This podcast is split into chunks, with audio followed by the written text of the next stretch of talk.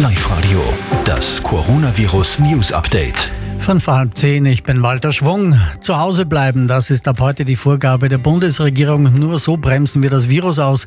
Aktuell haben wir 959 Erkrankte. In Oberösterreich sind es 166. Da kommen in wenigen Minuten die neuen Zahlen. Oberösterreich hat zusätzliche Notfallbetten organisiert. Sechs zusätzliche Einrichtungen gibt es außerhalb der Krankenhäuser. Bis zu 600 Patienten können dort versorgt werden. Und beim Arbeitsmarktservice rechnet man ab heute mit einer Flut von Arbeitslosmeldungen. Die sollen aber nur online oder telefonisch gemacht werden. Auf keinen Fall persönlich aufs AMS gehen, heißt es.